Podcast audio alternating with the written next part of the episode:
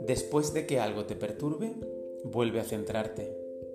Marco Aurelio nos recuerda que cualquier cosa puede alterar y perturbar nuestra alma racional, y por eso necesitamos practicar el retorno a la calma, para que podamos responder a las situaciones que nos alteran con nuestra razón y con ecuanimidad. Bienvenidos al episodio 120 de Meditaciones Estoicas, la traducción artesana del canal Stoic Meditations de Massimo Pigliucci. Las reflexiones de hoy provienen de Marco Aurelio en Meditaciones 6.11.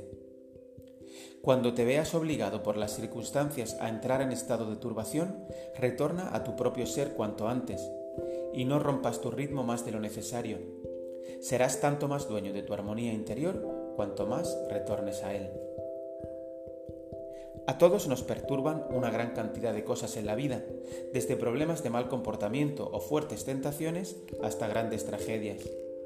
Tal y como haría un practicante del budismo, el estoico intenta recentrarse a sí mismo, llevando la mente lejos de la perturbación con el objetivo de recuperar un estado de ecuanimidad.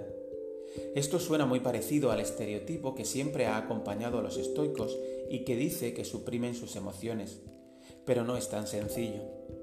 Los estoicos no aspiraban a ser personas sin emociones y de hecho explícitamente escribieron que sería algo inhumano. En lugar de eso, su propuesta se basa en modificar nuestro rango emocional, alejándonos en la medida de lo posible de emociones insanas como la ira o el miedo y acercándonos a las más saludables como el amor o la alegría. Pero sobre lo que habla Marco Aurelio aquí es de la habilidad para soltar o retirarse de las amenazas que se apoderan de nosotros, con el objetivo de mantener un curso razonable en lo que quiera que sea que hacemos. Si por ejemplo dejas que los insultos de alguien penetren bajo tu piel para enfadarte, tu yo racional es perturbado y le será más difícil responder de manera adecuada. Como resultado, sufrirás gran daño emocional y habrá más posibilidades de que respondas de manera desproporcionada a la situación tal vez arremetiendo contra esa persona en lugar de ignorarla y calmando las cosas. Así que hoy presta atención a todo aquello que perturbe tu razón y tu emoción, monitorízalo y comprueba si eres capaz de regresar a un cierto estado de armonía con el mundo. Requiere práctica, mucha práctica, y se pueden conseguir grandes resultados.